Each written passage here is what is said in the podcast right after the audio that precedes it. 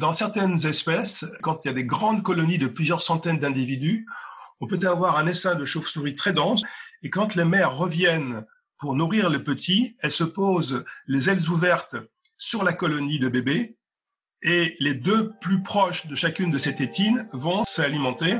La femelle ne va pas forcément alimenter son propre jeune. C'est une alimentation collective. Ce sont des stratégies assez originales d'élevage des jeunes.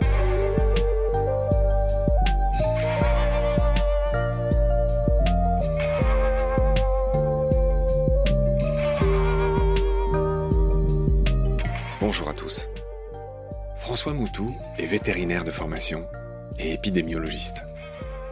Il y a 1300 espèces de chauves-souris dans le monde, soit quasiment un quart de tous les mammifères. Cet animal est le seul mammifère vraiment volant, équipé en plus d'un sonar, un système d'écolocation à base d'émissions d'ultrasons qui lui permet de repérer ses proies et d'éviter tout obstacle. François va nous présenter cet animal très utile mais aussi très menacé et très mal perçu. Suite et fin du grand livre des chauves-souris avec François Moutou. C'est parti.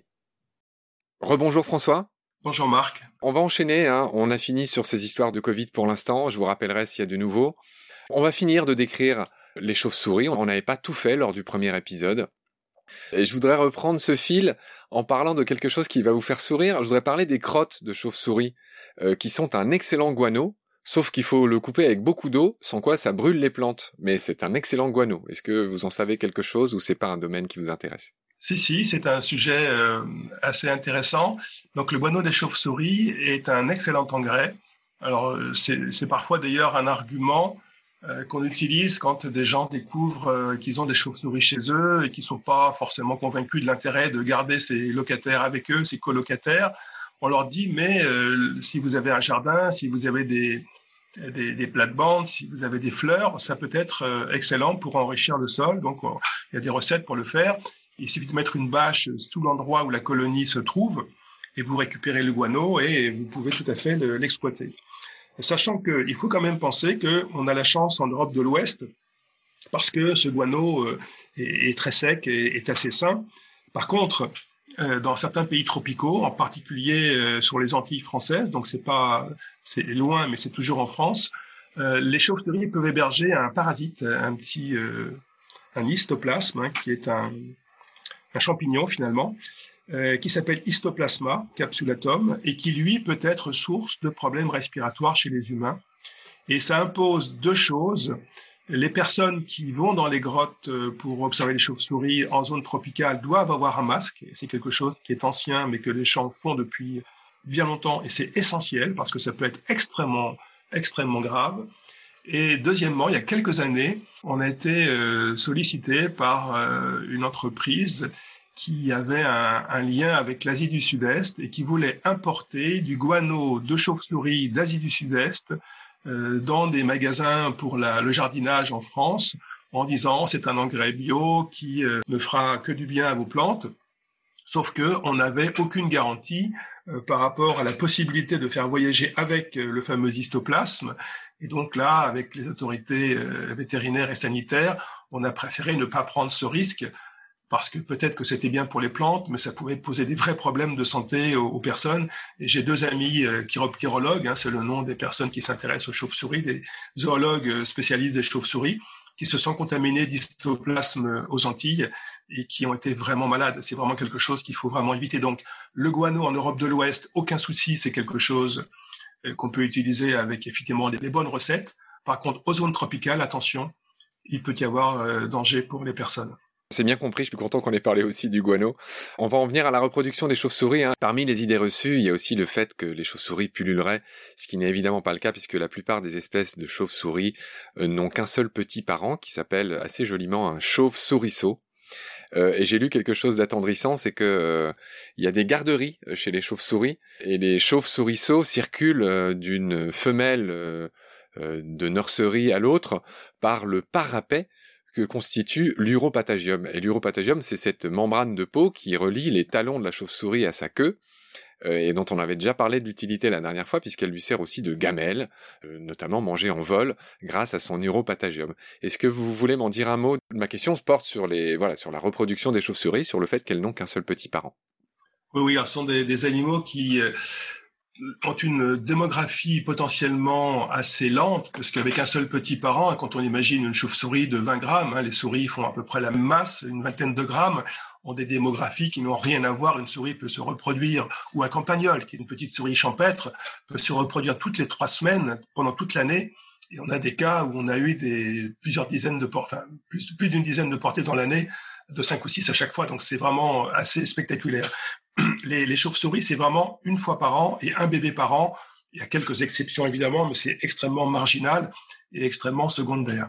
Et donc, les, les chauves-souris, si on les ennuie trop, s'il y a perte du jeune, il y en a un par an, il faut attendre la saison suivante pour euh, compenser. Alors, les chauves-souris, par contre, dans leur colonie, elles ont parfois des comportements assez originaux qu'on ne retrouve pas chez d'autres mammifères.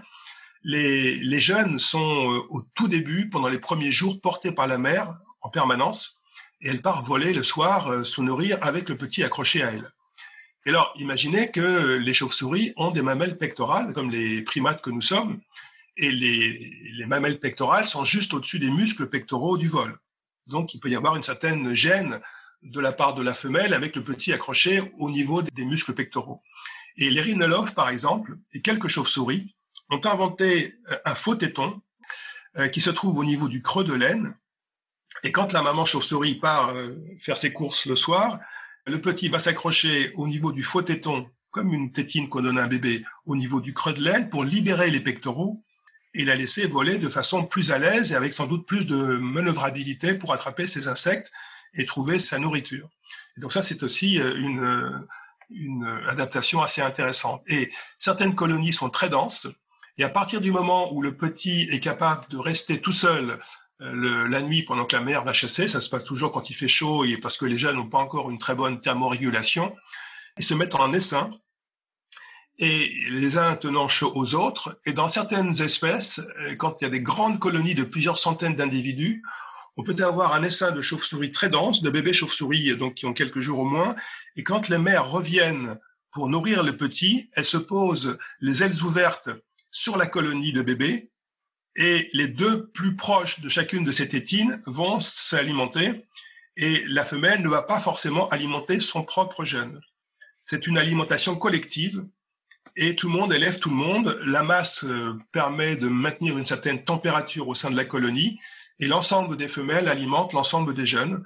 Ça, c'est pas pour toutes les espèces, bien sûr. Il faut qu'il y ait des chiffres assez, assez grands, mais ce sont des stratégies assez originales d'élevage des jeunes, et donc avec simplement un jeune par an, et donc euh, une démographie qui est assez fragile s'il y a des pertes. Certaines années, c'est arrivé plusieurs fois euh, ces dernières décennies en France. Euh, le printemps est tardif.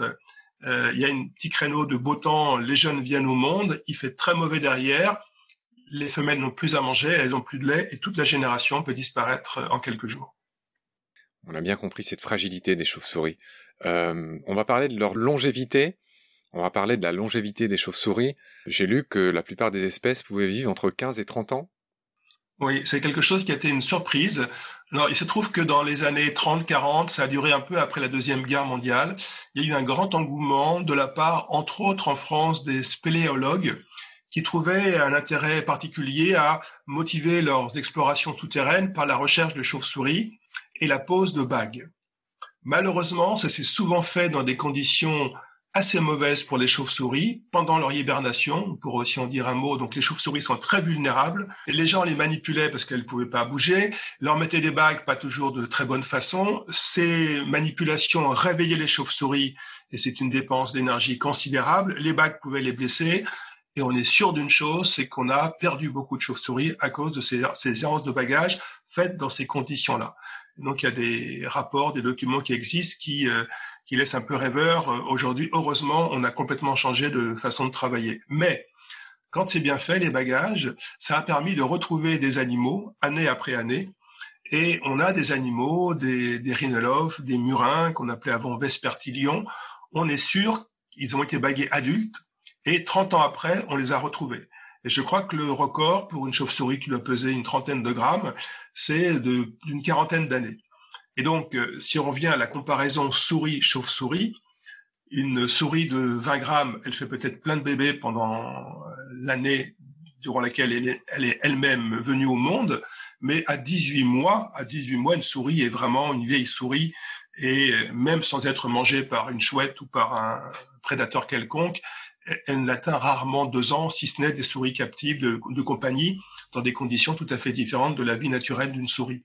Or, une chauve-souris euh, de, de, 20 ou 30 grammes peut vivre 40 ans, et donc c'est là qu'on a la compensation de la faiblesse de la démographie annuelle. Et donc, si on laisse les adultes euh, vivre, si on les détruit pas, si on les empoisonne pas, si on ne les, si on n'est pas méchant avec eux, entre guillemets, voilà, on peut compenser et récupérer des pertes. Et la, nature qui peut euh, éliminer une génération de jeunes avec un printemps tardif et, très froid peut être compensée. Enfin, l'année suivante peut compenser la perte de ce printemps euh, euh désagréable si euh, les adultes ont toujours survécu. C'est émouvant ce que vous racontez. En effet, euh, il y a une telle différence entre deux animaux qui ont une partie de leur nom en commun, mais qui n'ont que très peu de choses à voir finalement. Hein. On vient de le voir sur cette histoire de longévité. Parlons un peu de l'habitat des chauves-souris. On l'avait déjà un peu fait au premier épisode, on va le refaire maintenant. Où et dans quoi vivent les chauves-souris? Alors on pense bien sûr aux grottes, aux clochers, aux toits. Est-ce qu'il y a d'autres endroits? Alors certaines sont arboricoles. Elles vont vivre parfois derrière des écorces, parfois d'ailleurs elles vont squatter un appartement creusé par un pic. Ça veut dire qu'il faut laisser dans les forêts des vieux arbres qui ont des trous dans, dans le tronc. Et ça, c'est vraiment pas une pratique que les forestiers euh, apprécient beaucoup parce qu'aujourd'hui, la forêt, il y a une grande confusion. D'ailleurs, quand on parle de forêt en France, c'est un autre sujet. Mais allez-y, développez. Planter des arbres ne fait pas forcément une forêt. Une forêt, c'est un. J'en ai parlé aussi dans un épisode avec Bruno Claire. En effet. Avec des arbres de différentes essences, de différentes espèces, de différents âges, à différents stades de développement. Quand vous avez une plantation monoculture d'arbres tous pareils, avec comme seul but de récupérer des sous derrière dans un temps court, euh, on n'est pas du tout dans un schéma favorable à la biodiversité. C'est autre chose. Alors, c'est pas enfin c'est pas incompatible. Je comprends que des gens exploitent des arbres, on exploite d'autres plantes, hein, mais euh, Francis Allais a, a, fait le même diagnostic que vous. Vous l'avez sans doute lu dans. Pas que, enfin bien sûr, moi je, je fais que répéter ce que disent les botanistes que j'ai bien compris, mais j'ai pas de légitimité par rapport à ça, mais je fais que témoigner. Mais ça affecte votre chapelle, ça affecte ce que vous venez de dire, enfin la biodiversité. Bien sûr, et donc on a besoin d'arbres anciens dans lesquels il y a des trous euh, qui sont peut-être pas très euh, rentables au niveau économique, mais qui sont euh, excessivement importants pour les chauves-souris. Donc il y a celles qui habitent dans les arbres, qui vont passer l'hiver dans les trous de, de pics euh, bien tranquilles euh, dans petites colonies. Mais alors, vous avez cité les bâtiments, les clochers, etc. Et donc, c'est vrai aussi que en Europe de l'Ouest et peut-être ailleurs, les bâtiments humains, entre autres les anciennes constructions faites avec des vieilles pierres, avec euh, du bois, du torchis, plein d'interstices, pas du tout étanches au niveau thermique, ont certainement favorisé certaines espèces de chauves-souris, comme les rhinolophes, qui étaient plutôt des espèces méditerranéennes, et qui leur ont permis sans doute de gagner en latitude vers le nord. Et aujourd'hui, on a un phénomène qu'on comprend bien, qui est la rénovation thermique des maisons. Ça veut dire euh, faire des maisons sans trous, sans espace, sans interstice, pour économiser de l'énergie en hiver, même si l'hiver est de plus en plus court et de moins en moins froid. Et ça, c'est contradictoire avec l'intérêt des chauves-souris. Il va falloir construire des abris oui, tout à l'heure je citais la ville de Bourges. Au niveau du musée d'histoire naturelle, on a un, collègue euh, extrêmement brillant au niveau de la cohabitation homme-humain-chauve-souris, Laurent Arthur, Laurent c'est son prénom, et qui sait travailler avec des architectes pour, dans des cas de rénovation de bâtiments, ne pas oublier les chauves-souris. Et on peut faire des bâtiments avec des murs étanches, avec une très bonne euh, homogénéité et une très bonne euh, bon maintien de l'énergie Bilan thermique. Voilà, merci, je cherchais l'expression, un très bon bilan thermique, et rajouter par, à différents endroits, de façon un peu réfléchie, euh, des parpaings, des petits interstices qui n'ont pas d'impact sur la maison et sur son bilan thermique, mais qui sont des abris essentiels pour nos amis les chauves-souris. Et peut-être on peut espérer les autres oiseaux, euh, comme par exemple les hirondelles, qui souffrent aussi. Euh, les hirondelles, les martinets, il y a des rénovations. Alors on, on, comprend, mais ne même pas imaginer qu'on puisse cohabiter avec d'autres espèces, c'est vraiment être vraiment vraiment étroit dans notre façon de voir le monde. Oui, je vous sens beaucoup plus militant que je vous avais entendu dans la tête au carré et ça me fait plaisir parce que, enfin, à un moment donné, faut, faut quand même se bouger un peu, quoi. Donc ça me fait plaisir de savoir qu'il y a un, un de vos collègues qui, euh, qui discute avec des architectes pour ne pas oublier ces espèces qui en plus sont très utiles euh, dans nos constructions. On a déjà une manière tellement invasive d'habiter la Terre. Bref, je referai mon habituel refrain, mais c'est bien clair. On vient de parler de l'habitat, François, on l'a bien fait. Je voudrais que vous me disiez un mot sur la migration. Il y a des espèces de chauves-souris qui migrent et qui le font un peu comme certains oiseaux. Euh, alors, j'ai pas bien compris cette histoire de, elles auraient des minéraux. Euh, j'ai pas bien compris comment ça se fait euh, la migration des chauves-souris. Alors, donc les, les chauves-souris qui habitent l'Europe sont pratiquement toutes insectivores, ce qui veut dire que quand l'hiver arrive, eh bien, il n'y a plus d'insectes. Donc, il faut, il y a deux solutions dans ces cas-là. On fait comme les hirondelles. On part, on traverse la Méditerranée, le Sahara, et on va passer la mauvaise saison en Afrique tropicale. Ou bien, on fait comme les hérissons, on, s'endort. Alors c'est pas du tout un sommeil, hein, c'est autre chose. On hiberne. Et alors, les chauves-souris en Europe. Pardonnez-moi, on laisse rien passer dans Baleine sous gravillon. Dites-moi ce que ça veut dire hiberner concrètement. Vous avez dit c'est pas du tout du sommeil.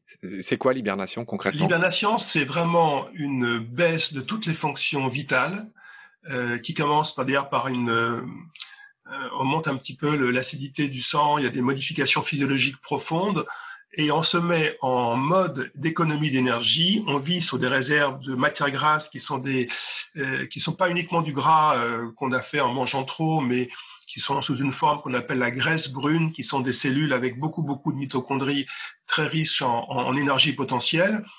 Et on a un battement cardiaque, euh, enfin on passe à quelques battements euh, par minute, quelques mouvements respiratoires par minute. On est vraiment complètement débranché. Ce qui veut dire que euh, une chauve-souris qui est en hibernation, il faut pratiquement une heure pour se réveiller et redevenir active avec une très grande dépense d'énergie. C'est pareil pour les hérissons, c'est pareil pour euh, euh, certains écureuils, mais pas l'écureuil roux de chez nous. c'est le cas des marmottes qui sont des écureuils. Donc c'est vraiment un phénomène extrêmement particulier euh, qui euh, n'est pas du tout assimilable au sommeil, dans lequel on a une récupération d'énergie. Le sommeil euh, de l'humain, par exemple, dont on a besoin tous les jours de quelques heures, a vraiment une autre fonction que l'hibernation. Je, je, ne pense pas d'ailleurs que les, les animaux puissent rêver pendant leur hibernation. On n'en a jamais interrogé qui ont raconté qu'ils rêvaient, mais quand on fait des enregistrements, de leur capacité, de leur ondes. Des électroencéphalogrammes par exemple, euh, on n'a pas de signaux qui ressemblent à ce qu'on a pendant le sommeil paradoxal des mammifères qui dorment simplement. Donc c'est vraiment un phénomène très différent.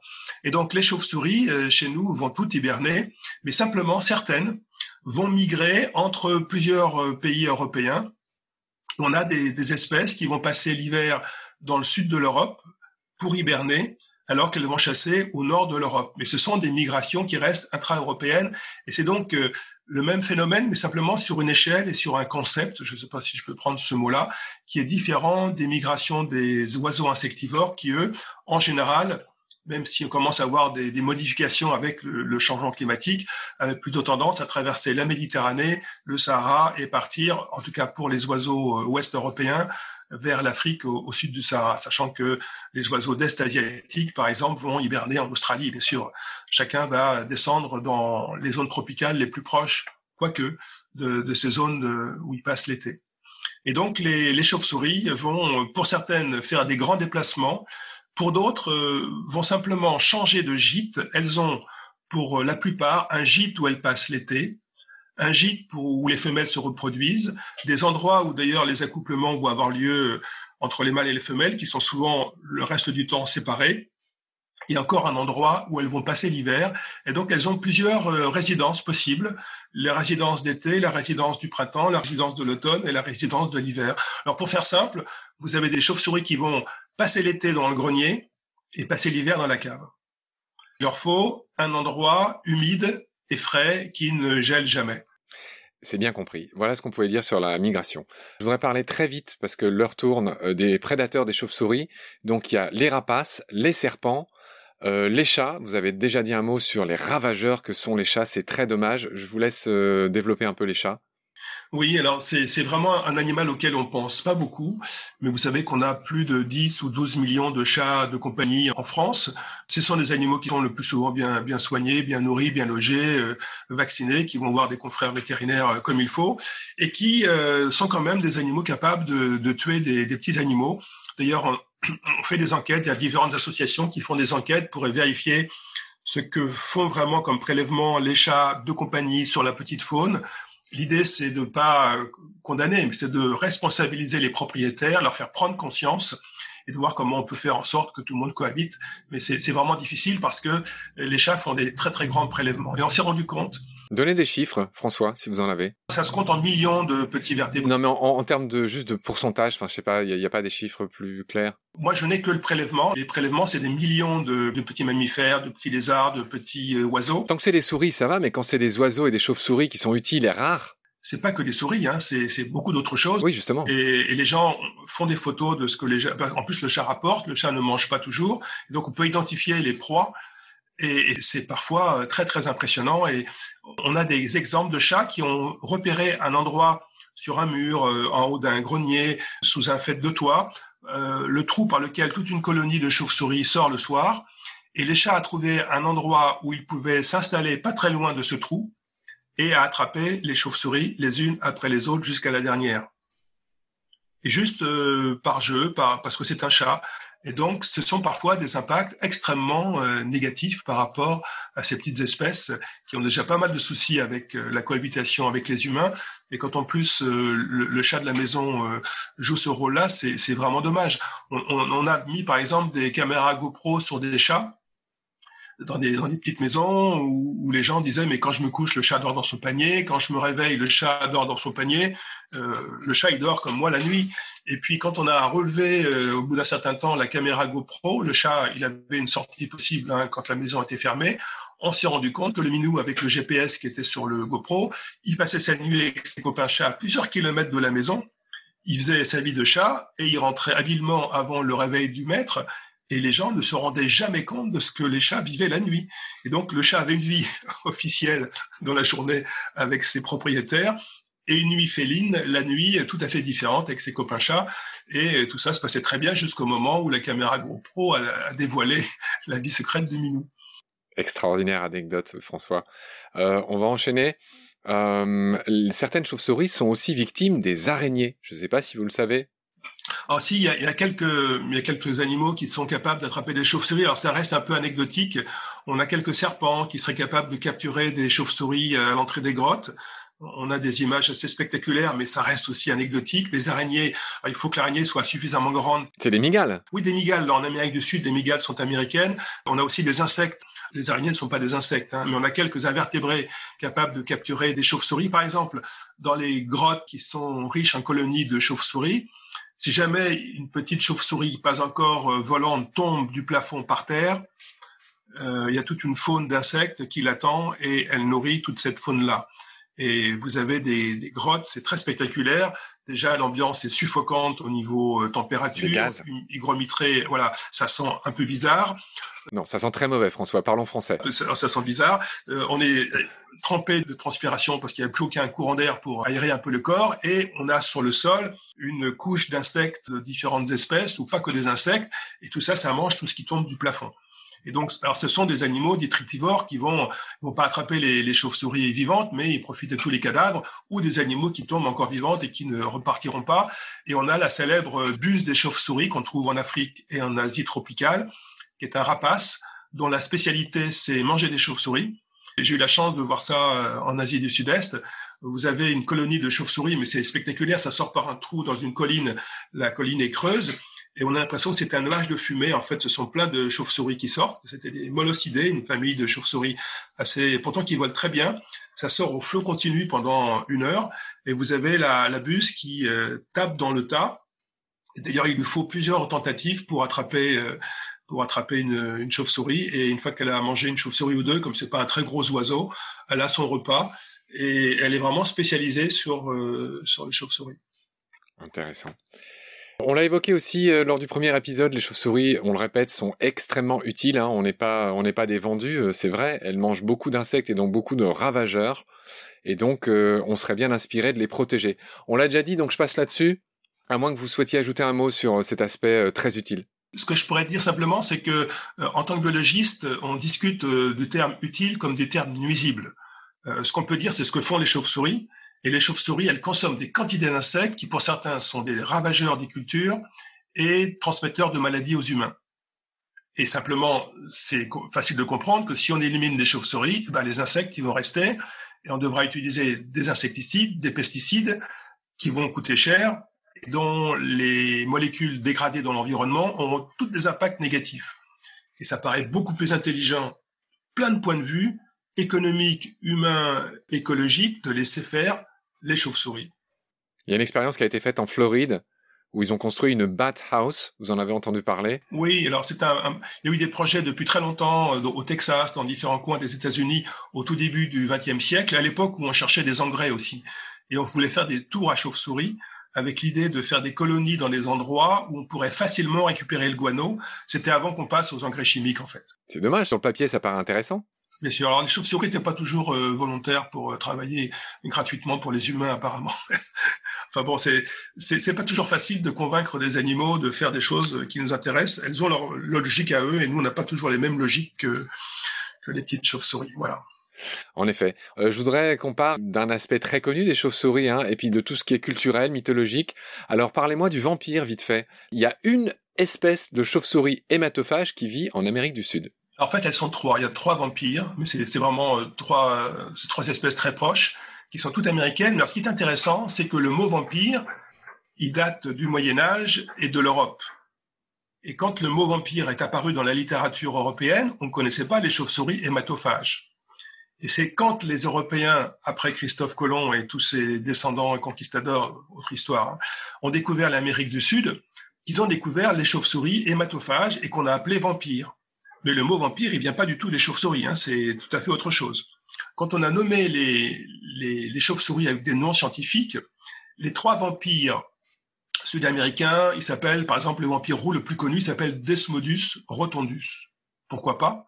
Mais inversement, les, les, mêmes euh, savants qui donnaient des noms aux chauves-souris au 19e et au début du 20e siècle ont utilisé vampire, vampirum, vampiressa, vampirella, des combinaisons autour de vampires pour des chauves-souris qui mangent des fruits bien mûrs, pour des chauves-souris qui mangent des insectes. Et donc, on a donné à des chauves-souris qui n'avaient rien à voir avec les vampires des noms de vampires.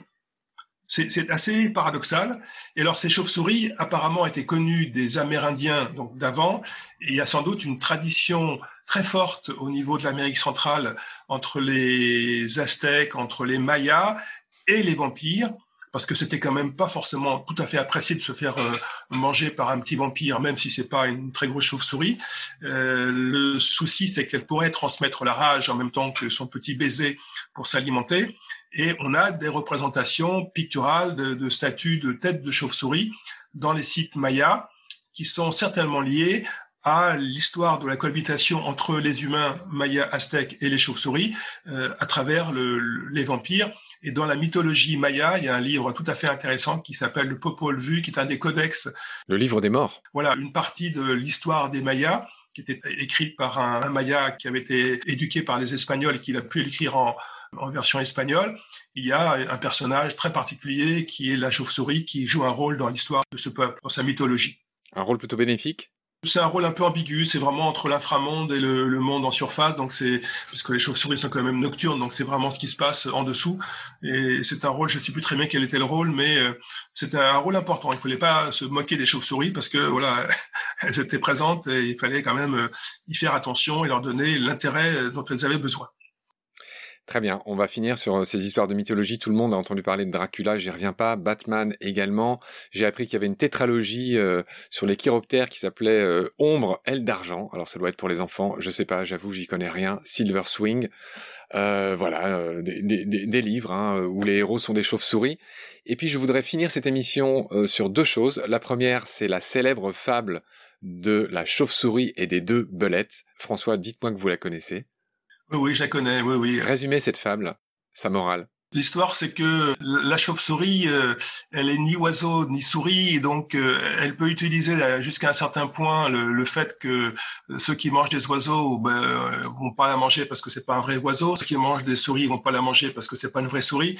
Mais en fait, on peut pas non plus jouer indéfiniment sur les deux tableaux. Enfin, c'est une histoire un peu étonnante où manifestement la chauve-souris en tant que chauve-souris n'était pas bien comprise par les fabulistes, mais il faut pas forcément voir dans les fables de l'histoire naturelle, c'est autre chose. Alors, si je me souviens bien, euh, dans la fable de La Fontaine, elle s'en sort euh, deux fois. Hein. Elle est capturée par une première belette qui est euh, ornithophage, qui mange que des oiseaux. Et elle lui dit, mais non, mais moi je suis pas un oiseau, regarde, j'ai des poils, je suis une souris. Et, donc elle, elle, elle, en réchappe, vous l'avez bien dit. Dans le deuxième cas, elle est attrapée par une belette qui mange l'inverse, hein, et donc elle en réchappe aussi. Et donc c'est un ode au fait d'être malin et au fait surtout d'être adaptable. Moi j'ai lu ça comme ça. Sans doute, tout à fait, oui, oui. Et il me semble pas qu'elle meurt à la fin de la fable, il me semble qu'elle s'en sort, dans les deux cas. Pas relu récemment, mais tout à fait. Je vous lis la fin de cette fable, je l'ai sous les yeux, François. Je vous lis la fin de cette fable. Euh, je suis souris, vive les rats, Jupiter confonde les chats, par cette adroite répartie, elle sauva deux fois sa vie. Plusieurs se sont trouvés qui, d'écharpe changeant au danger, ainsi qu'elle, ont souvent fait la figue. Bon, on comprend rien, c'est du La Fontaine. Mais bref, le sage dit, selon les gens, vive le roi, vive la ligue. Voilà, c'est un grand cri du cœur euh, au fait d'être adaptable, de savoir choisir son camp, retourner sa veste. J'allais le dire, ça fait un peu penser au retournement de veste quand même, oui. oui, voilà, c'est ça. Très bien François, j'en viens à la toute dernière question de cette émission, qui est la question traditionnelle. Le titre de Baleine sous gravillon, bah, vous l'avez, hein, je viens de vous le rappeler. Euh, est-ce que ce titre vous inspire quelque chose? En fait, j'ai été étonné parce que quand j'ai regardé euh, euh, sur Internet, j'ai vu apparaître un, dessin. On voit quelqu'un sur un canoë-kayak et il nage au-dessus de requin-baleine. Et donc, je me suis demandé pourquoi c'était pas requin plutôt que baleine, puisque les animaux qu'on voit sont des requins-baleines. Et il n'y avait pas de gravillon du tout d'ailleurs. Donc, je, me suis demandé. Vous parlez de mon logo. En effet, j'ai choisi un requin-baleine qui est face à une pirogue dans le cas de la saison 1 et puis euh, plusieurs baleines euh, avec une pirogue à balancier dans le cas de la saison 2. Vous l'avez bien relevé. Alors ce sont des requins et pas des baleines, vous l'avez bien vu. Euh, pour moi, c'est juste un symbole des interactions entre l'homme et la nature. Hein. C'est là que je situe mon podcast. Mais c'est bien vu de votre part. Vous avez vu une contradiction entre le titre et l'image, euh, oui, c'est un requin, c'est pas une baleine. C'est un peu comme les chauves-souris et, la fable des deux baleines. Donc j'apprécie beaucoup euh, cette petite euh, remarque très subtile que vous venez de faire. Est-ce que hormis ça, alors voilà, je pense avoir été clair. Hein, c'est une image que j'ai prise parce que voilà, c'est un cas de rencontre entre un homme et un poisson où on a l'impression que les deux s'observent, les deux se regardent. Accessoirement, je trouve que c'est une très belle image. voilà. Euh, j'espère avoir répondu à votre question. Mais j'insiste quand même pour savoir ce que vous pensez du titre en termes de symbolique, euh, au-delà des images. Il me semble qu'il n'y a pas de S à gravillon d'ailleurs, hein, si j'ai bien lu. Ni à baleine. Ni à baleine. Donc euh, oui, déjà une baleine c'est déjà encombrant, donc une seule ça suffit. pourquoi pas de S à gravillon? Parce qu'on peut en mettre beaucoup à côté d'une baleine même normale. Hein. Et donc pour moi la baleine c'est vraiment le plus gros animal qu'on connaisse qui vit encore sur Terre et sans doute qui est vécu sur Terre les gravillons, c'est les machins qui font du bruit sous les roues des, voitures. Il y a une belle chanson de Lucinda Williams, euh, Car Wheels on the Gravel Road, enfin que, j'aime beaucoup. Euh, donc euh, j'ai trouvé que c'était assez étonnant parce que j'ai eu la chance de voir quelquefois des baleines, mais pas du tout là où j'ai pu voir des gravillons. Des gravillons pluriels, je sais pas, on pouvait mettre des gravillons sur une baleine, mais un gravillon sur une baleine, on le verra pas. Donc je, voilà, j'ai pas vraiment d'explication à, l'association des deux termes, qui ne me choque pas d'ailleurs, que je trouve plaisant à lire, mais mais j'ai pas bien compris le lien entre les deux. Mais c'est pas grave, hein, ça m'empêche pas de dormir du tout. Bon, en tout cas, j'espère que vous avez passé un moment agréable en ma compagnie. Moi, j'ai appris beaucoup de choses grâce à vous. Merci infiniment. Je pense qu'on a été utile parce que les chauves-souris sont mal aimées, mal comprises, et donc chaque euh, minute euh, d'explication, euh, j'espère, peut servir à quelque chose. Je vous remercie beaucoup, François. j'espère vous rencontrer un jour en vrai, hein, vu que vous habitez à Paris, pas très loin, enfin à Boulogne, pardon, euh, Biancourt. voilà, merci infiniment et, à une prochaine, j'espère. Et merci d'avoir donné un peu de parole aux chauves-souris. J'espère qu'elles m'en voudront pas de ce que j'ai raconté et qu'elles comprendront que c'était vraiment euh, pour essayer de les faire mieux connaître et mieux apprécier. Je l'espère aussi. Au revoir François. Au revoir Marc.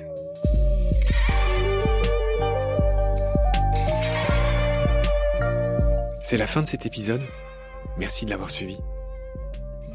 Baleine sous gravillon a la chance d'avoir un premier partenaire, Derven, une entreprise de génie écologique qui partagent nos valeurs, celle du respect du vivant. Mais pour continuer, nous avons aussi besoin de votre soutien, qui consiste à s'abonner, à partager le lien de nos podcasts et ou à faire un don sur Helloasso. Grand merci par avance. Je remercie tous mes équipiers pour leur aide précieuse et je vous retrouve bientôt pour de nouveaux épisodes. D'ici là, prenez soin de vous et ce qu'il y a autour de vous. Merci, à bientôt.